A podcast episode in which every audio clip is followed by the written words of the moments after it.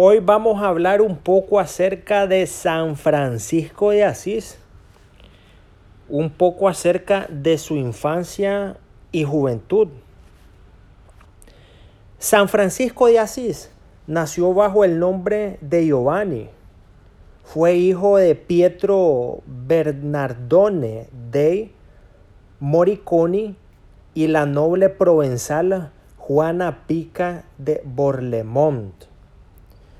Francisco tuvo un hermano de nombre Angelo y su padre era un próspero comerciante de telas que formaba parte de la burguesía de Asís y que viajaba constantemente a Francia a las fiestas, o mejor dicho, a las ferias locales.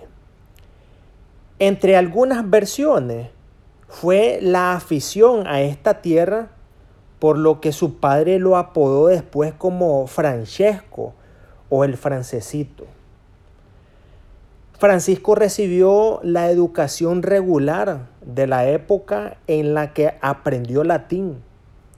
De joven se caracterizó por su vida despreocupada.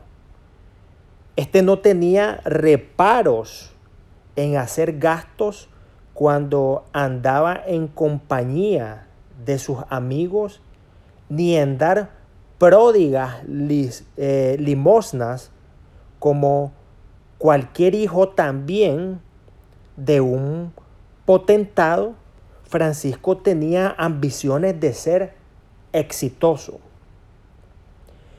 En sus años juveniles, la ciudad ya estaba envuelta en conflictos para reclamar su autonomía del Sacro Imperio Romano Germánico. En 1197 lograron quitarse la autoridad germánica, pero desde 1201 se enfrascaron en otra guerra contra Perusa, apoyada por los nobles desterrados de Asís. En la batalla de Ponte San Giovanni, en 1202, Francisco fue hecho prisionero y estuvo cautivo por lo menos un año. Desde ese momento, o mejor dicho, desde 1198, el pontificado se hallaba en conflicto con el imperio y Francisco formó parte del ejército papal bajo las órdenes de Gualterio de Brienne contra los hermanos. La renuncia a los bienes terrenales, según Giotto, de acuerdo con los relatos, fue en un viaje a Apulia mientras marchaba a pelear cuando durante la noche escuchó una voz que le recomendaba regresar a Asís. Francisco así lo hizo y volvió ante la, la sorpresa de quienes lo vieron siempre jovial, pero envuelto ahora en meditaciones solitarias. Empezó a mostrar una conducta de desapego a lo terrenal. Y un día en que se mostró en un estado de quietud y paz, sus amigos le preguntaron si estaba pensando en casarse, a lo que él respondió, están en lo correcto. Pienso casarme y la mujer con la que pienso comprometerme es tan noble, tan rica, tan buena, que ninguno de vosotros han visto otra igual. Hasta ese momento todavía no sabía él mismo exactamente el camino que había de tomar. Y de ahí en adelante fue, después de reflexiones y oraciones, que supo que la dama a quien se refería era la pobreza. El punto culminante de su transformación se dio cuando convivió con los leprosos a quienes tiempo antes le parecía extremadamente amargo mirar. Se dedicó después a la reconstrucción de la capilla de San Damián. Según los relatos, lo hizo después de haber visto al crucifijo de esta iglesia decirle, Francisco, vete y repara mi iglesia que se está cayendo en ruinas. Entonces, Francisco decidió vender el caballo y las mercancías de su padre en Foligno. Regresó a San Damián con lo ganado y se lo ofreció al sacerdote, pero éste lo rechazó.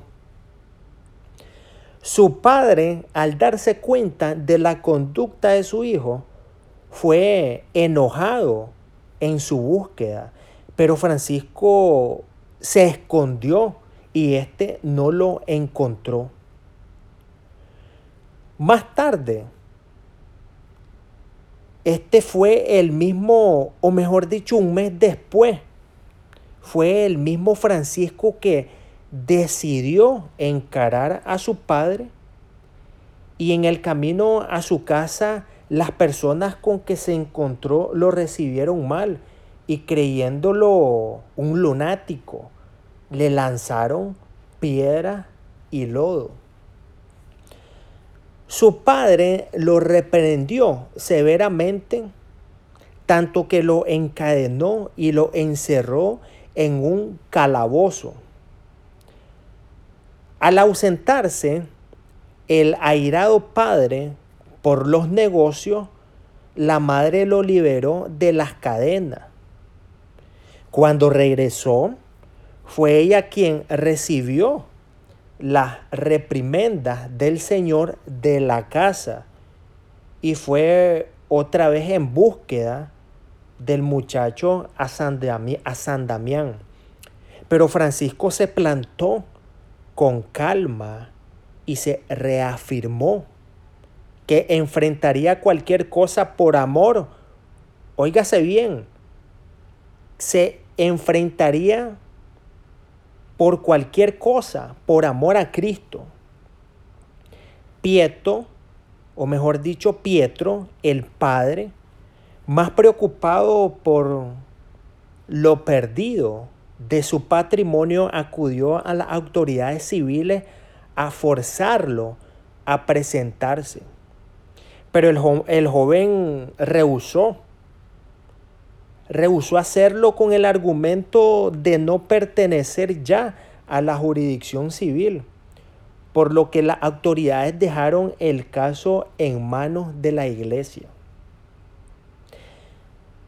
Francisco se sometió al llamado de la autoridad eclesial ante el requerimiento de devolver el dinero frente a su padre y al obispo de Asís de nombre Guido.